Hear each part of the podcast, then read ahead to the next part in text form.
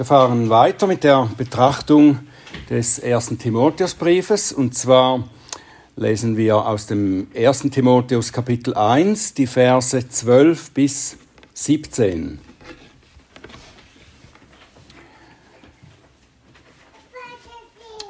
Das ist Gottes Wort für uns. Der Apostel Paulus schreibt, ich danke Christus Jesus, unserem Herrn, der mir Kraft verliehen dass er mich treu erachtet und in den Dienst gestellt hat, der ich früher ein Lästerer und Verfolger und Gewalttäter war. Aber mir ist Barmherzigkeit zuteil geworden, weil ich es unwissend und im Unglauben getan hatte. Überströmend aber war die Gnade unseres Herrn mit Glauben und Liebe, die in Christus Jesus sind. Das Wort ist gewiss, und aller Annahme wert, dass Christus Jesus in die Welt gekommen ist, Sünder zu retten, von welchen ich der Erste bin. Aber darum ist mir Barmherzigkeit zuteil geworden, damit Jesus Christus an mir als dem Ersten die ganze Langmut beweise zum Vorbild für die, welche an ihn glauben werden zum ewigen Leben. Dem König der Zeitalter aber, dem unvergänglichen, unsichtbaren, alleinigen Gott, sei Ehre und Herrlichkeit von Ewigkeit zu Ewigkeit. Amen.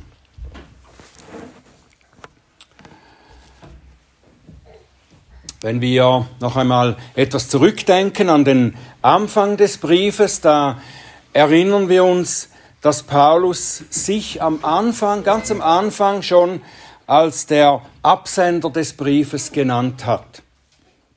Da erfahren wir schon etwas über seine Identität, über seine Stellung in der Kirche, sein Auftrag zu lehren und auch seine geistliche Vaterschaft gegenüber Timotheus.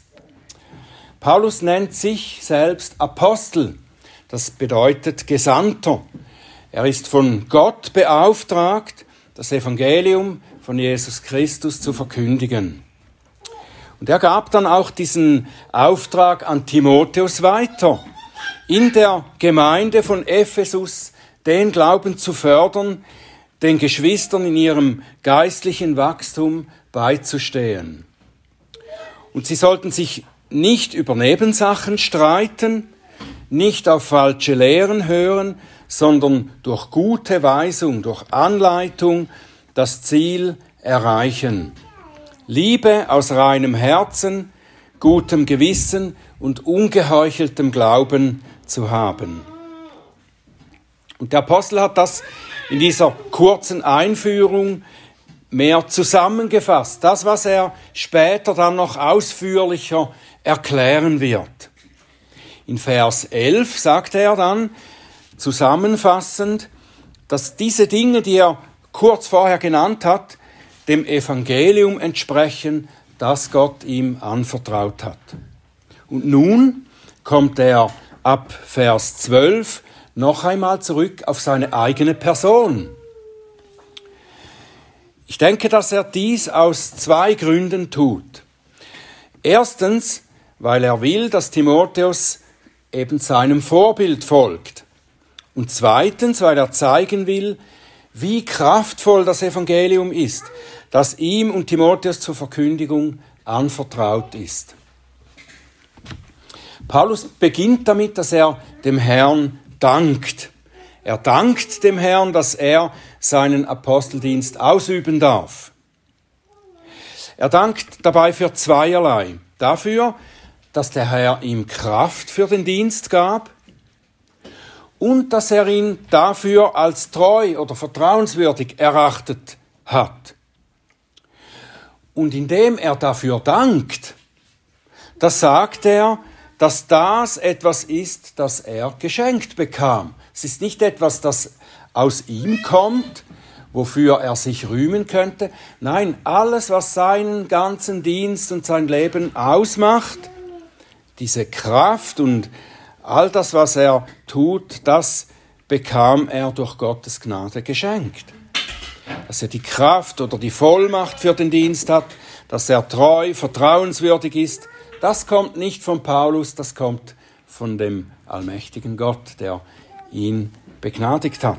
Es kommt aus der überströmenden Gnade des Herrn, wie er das in Vers 14 sagt. Dass jemand diesen Dienst überhaupt erfüllen kann, dem Paulus und Timotheus und auch die nachfolgenden Hirten der Gemeinde dann zu stemmen haben, das braucht Gottes Kraft. Das kann niemand aus sich heraus tun. Wie Paulus später im Brief zeigen wird, braucht es für den geistlichen Dienst auch geistliche Qualifikationen. Solche, die man nicht an Universitäten oder Managerseminaren lernen kann. Auch Paulus selbst nicht. Obwohl er Theologie studiert hat, sehr gründlich. Paulus war ein sehr gut geschulter Mann. Er hat zu Füßen Gamaliels, des äh, des besten aller Theologen studiert. Und er war auch ein Mitglied selber des höchsten kirchlichen Leitungsgremiums, des Sanhedrin. All das befähigte ihn aber nicht zum Dienst als Apostel oder als Hirte der Gemeinde. Seine früheren Qualifikationen, die er sehr wohl hatte, die zählt er einmal auf an anderer Stelle. Im Philipperbrief, Kapitel 3, Vers 4 und folgende. Da schreibt er, obwohl ich Vertrauen auf Fleisch haben könnte, wenn irgendein anderer meint, auf Fleisch vertrauen zu können, also auf diese natürlichen Qualifikationen, ich noch mehr, beschnitten am achten Tag vom Geschlecht Israel, vom Stamm Benjamin, Hebräer von Hebräern, dem Gesetz nach ein Pharisäer, der Gerechtigkeit nach, die im Gesetz ist, untadelig geworden.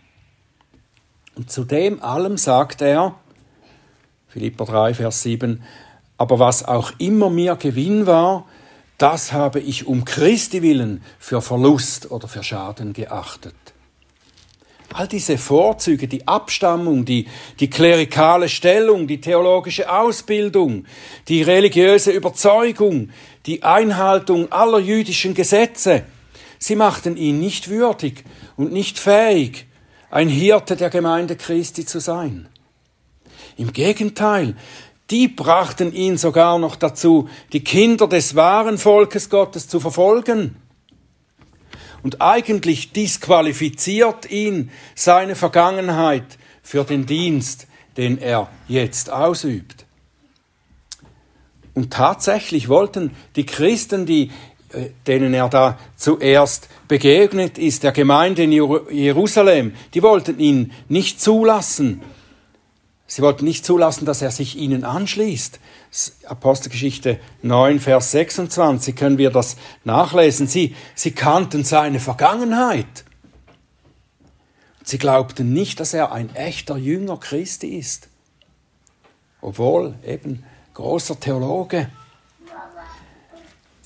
Barnabas musste ihnen erst beweisen, wer Paulus jetzt wirklich ist indem er dann Zeugnis für ihn ablegte und er, er bürgte sozusagen für Paulus und zeigte, dass seine Vergangenheit ihn nicht mehr disqualifiziert für diesen Dienst. Wir finden manchmal ähnliche Situationen in der Politik. Wenn zum Beispiel ein Präsident gewählt werden soll, da werden nicht nur seine Wahlversprechen angehört und seine Qualifikationen geprüft. Es wird, es wird auch seine Vergangenheit durchleuchtet. Und das wird sehr eifrig gemacht, oder? Die, die Wahlhelfer des Gegenkandidaten, die Presse oder andere Interessengruppen, die versuchen, irgendetwas in der Vergangenheit dieses Präsidentschaftskandidaten zu finden. Irgendetwas, das man ihm ankreiden kann, das ihn disqualifiziert. Und der Kandidat selbst und seine Anwälte, die kämpfen dann dagegen. Sie versuchen das zu dementieren oder zu verharmlosen vielleicht auch. Und es wird da oft ein Haufen Schmutz hervorgeholt. Manchmal zu Recht. Manchmal entspricht es auch nicht der Wahrheit oder es ist maßlos übertrieben. Aber es hat seine Berechtigung, dass man versucht, die wahre Motivation eines Kandidaten zu prüfen. Jemand, der durch korrupte Machenschaften und Betrug vorwärts gekommen ist, der sollte nicht ein Führer eines Volkes werden.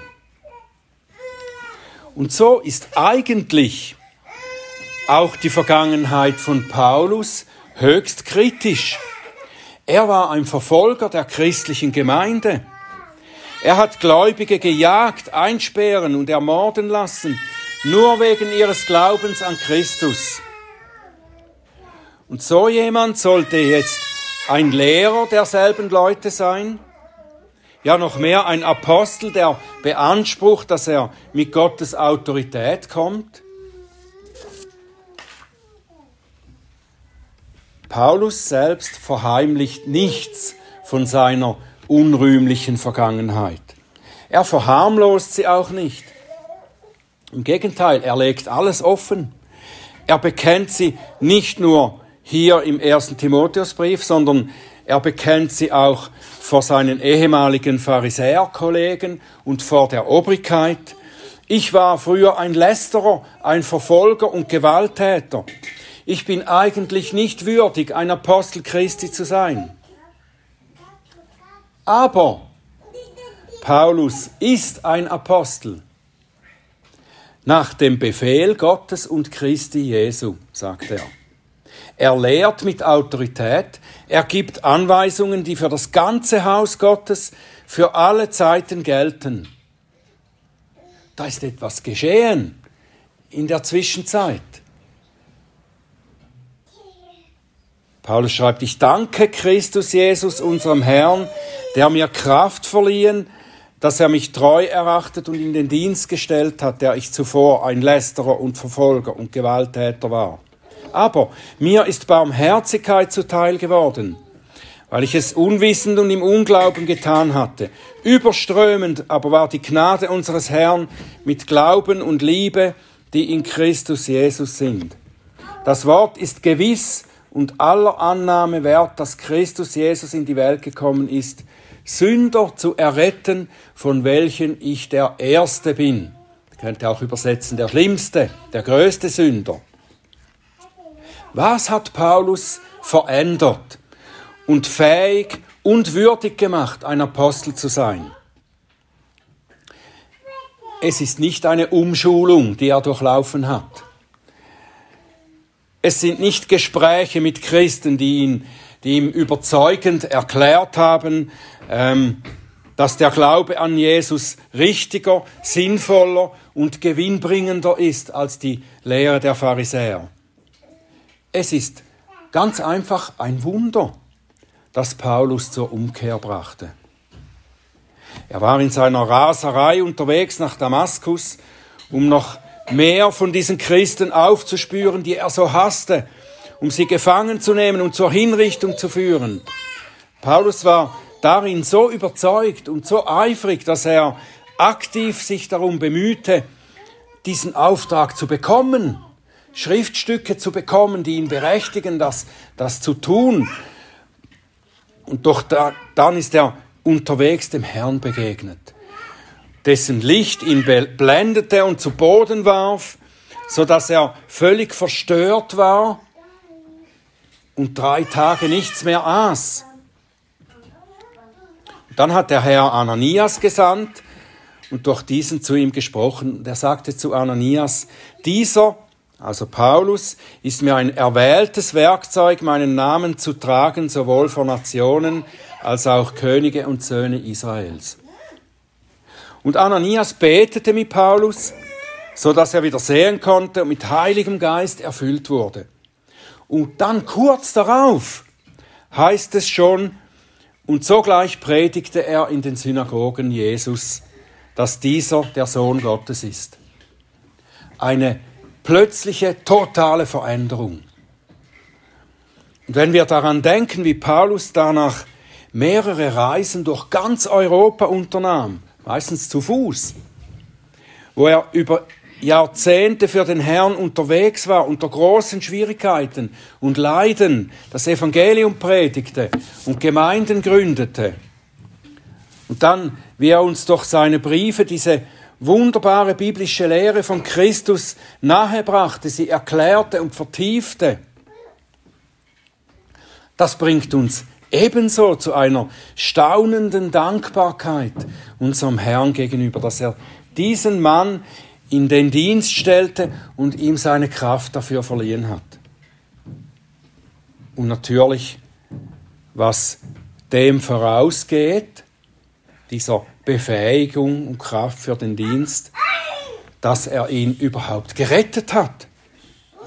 Das ist ja die Vorbedingung, dass Paulus überhaupt Christus verkündigen kann. Er muss zuerst selbst das Evangelium verstehen und annehmen, bevor er es anderen weitergeben kann. Er musste erkennen, was er auch schreibt im Vers 15, Christus ist in die Welt gekommen, um Sünder zu retten, von denen ich der Größte bin. Und das ist keine Nebensache. Diese großartige theologische Lehre, die Paulus in seinen Briefen uns darlegt, über die bis heute die Theologen Diskussionen führen, und sich manchmal sogar die Köpfe zerbrechen, die kommt aus dem gläubigen Herzen eines geretteten Sünders. Niemand kann ein Hirte und ein Lehrer der Kirche sein, wenn er nicht selber dem Herrn der Kirche begegnet ist und von ihm gerettet wurde. Das ist die Qualifikation, die Paulus hatte. Seine Vergangenheit kann ihn nicht disqualifizieren. Nicht, weil das alles nicht so tragisch ist, weil man da einfach das verdrängen könnte, Schwamm drüber, oder weil Paulus sich inzwischen bewährt hat. Nein, sondern allein wegen Gottes Wirken an ihm, der ihn begnadigt, ihm vergeben und ihn zu einem neuen Menschen gemacht hat. Ich war ein Lästerer und Verfolger und Gewalttäter. Mir ist Barmherzigkeit zuteil geworden. Überströmend war die Gnade unseres Herrn und die Liebe in Christus. Und so schreibt Paulus auch an die Korinther. Ist jemand in Christus, so ist er eine neue Schöpfung.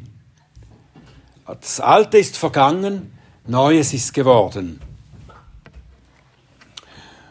Und nun sagt der Apostel auch noch etwas mehr über das Ziel, über das Wozu seiner wunderbaren Errettung und Umkehr. Wozu wurde Paulus so gnädiglich errettet? Es ist nicht nur so, dass Gott den gefährlichsten Feind und Verfolger der jungen Kirche aus dem Verkehr gezogen hat. Und auch nicht allein, dass er sich über diesen Mann erbarmte, der so unwissend und im Unglauben handelte und den Weg zum Heil nicht kannte. Nein, Paulus sagt in Vers 16, Darum ist mir Barmherzigkeit zuteil geworden, damit Christus an mir als dem Ersten die ganze Langmut beweise, zum Vorbild für die, welche an ihn glauben werden, zum ewigen Leben. Paulus wurde von Gott auf wunderbare Weise gerettet, damit er ein Vorbild ist für die nachfolgenden Gläubigen. Und zwar nicht ein Vorbild in der Weise, wie jemand in der Welt ein Vorbild ist oder wie wir die biblischen Vorbilder manchmal auch missverstehen. So spricht man oft von einem Vorbild, wenn er große Leistungen erreicht oder ein großartiges Leben führt. Großes tut, großes Können beweist. Ich selber habe auch Vorbilder, zum Beispiel habe ich Vorbilder, die äh, so predigen, wie ich es auch gerne können möchte. Zum Beispiel ist Martin Lloyd Jones oder Sinclair Ferguson, das sind, das sind meine Vorbilder unter anderem aber ich werde sie ziemlich sicher nie erreichen. Ich nehme an, dass ihr auch Vorbilder habt, denen ihr vielleicht auch nacheifert, Vorbilder, die ihr auch nie wirklich erreichen könnt. Wir könnten auch den Herrn Jesus als Vorbild dafür nehmen, wie wir leben wollen. Oder auch große Männer aus dem Alten Testament wie Abraham, David oder Daniel Oder sollten wir uns Paulus zum Vorbild eines Missionars nehmen? Ein Missionar werden wie Paulus? Ich denke, das ist es nicht, was Paulus hier meint, wie er Vorbild ist. Er meint, dass Gott ihn als Vorbild eines Menschen hinstellt, der sich als den ersten aller Sünder sieht, der durch Gottes Gnade und Barmherzigkeit gerettet und für den Dienst befähigt wurde. Und das ist etwas, das wir erreichen können. Paulus sagt, wenn ein Elender wie ich gerettet und gebraucht werden kann, dann könnt ihr es auch. Nicht, weil ihr es erreichen könnt, wenn ihr euch Mühe gebt und es mir nachmacht, sondern weil ihr das Erbarmen und die Gnade des gleichen Erlösers erfahren dürft. Und weil dieselbe Kraft desselben Geistes Gottes in euch wohnen wird. Wenn ihr nur glaubt. Paulus betont immer wieder, dass er nicht ein besonderer Mann mit besonderen Qualitäten ist, sondern wie er zum Beispiel in Römer 7, Vers 18 sagt, einer, in dem nichts Gutes wohnt. In seinem Fleisch wohnt nichts Gutes, sagt er. Aber so schreibt er auch an die Korinther, 1. Korinther 15, Vers 10, aber durch Gottes Gnade bin ich, was ich bin. Und seine Gnade mir gegenüber ist nicht vergeblich gewesen, sondern ich habe mehr gearbeitet als alle. Nicht aber ich, sondern die Gnade Gottes, die mit mir war. Und in dieser Weise ist Paulus auch uns zum Vorbild gegeben. Sollen wir also auf Paulus sehen und ihn nachahmen, um so zu werden wie er? Ja und nein. Ja, er sagt auch, Philipper 3, Vers 17, seid miteinander meine Nachahmer, Brüder, und seht auf die, welche so wandeln, wie ihr uns zum Vorbild habt. Aber wenn wir auf Paulus als Vorbild sehen, dann sollten wir von ihm auf Christus sehen, der in ihm gewirkt hat. Wir sehen, dass es nicht die vorzüglichen Eigenschaften von Paulus waren, die ihn so, wie er eben lebte, leben ließen oder ihn seinen Dienst so tun ließen, wie wir das bei ihm sehen. Wir sehen, dass Christus einen schlimmen Sünder genommen hat, ihn begnadigt hat, ihn gerettet hat und ihn zu seinem Werkzeug gemacht hat. Und dieses Bewusstsein gehört bei Paulus zu ihm als fester Bestandteil in seinem Dienst. Es ist die Grundlage des Evangeliums, das er verkündet. Er predigt nicht, hey Leute, packt mit an, wir schaffen das. Gebt euch Mühe und seht, wie ich das mache. Und dann werdet ihr dem Herrn auch gefallen. Nein, das Evangelium, das Paulus predigt, ist die gute Nachricht für Sünder, die sich selbst nicht helfen können, die nichts zu ihrer Rettung beitragen als die Sünde, die sie nötig gemacht hat.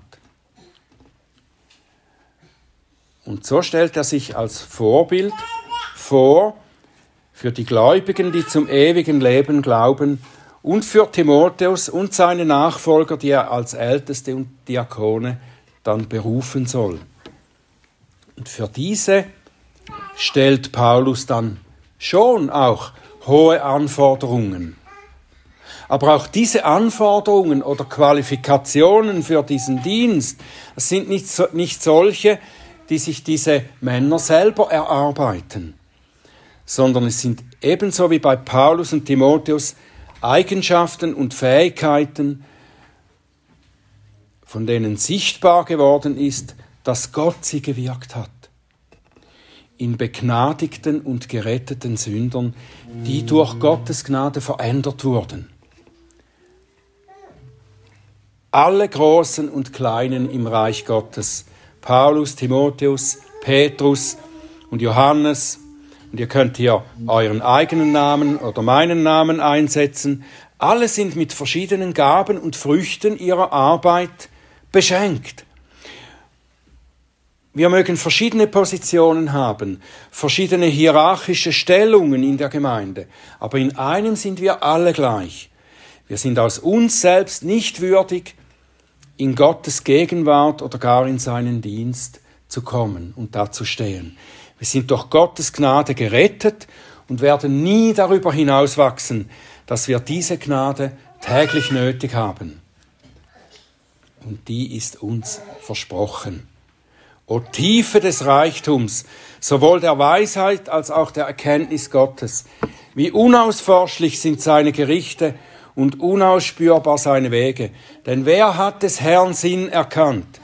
Oder wer ist sein Mitberater gewesen? Oder wer hat ihm vorher gegeben und es wird ihm vergolten werden? Denn von ihm und durch ihn und für ihn sind alle Dinge. Ihm sei die Herrlichkeit in Ewigkeit. Amen.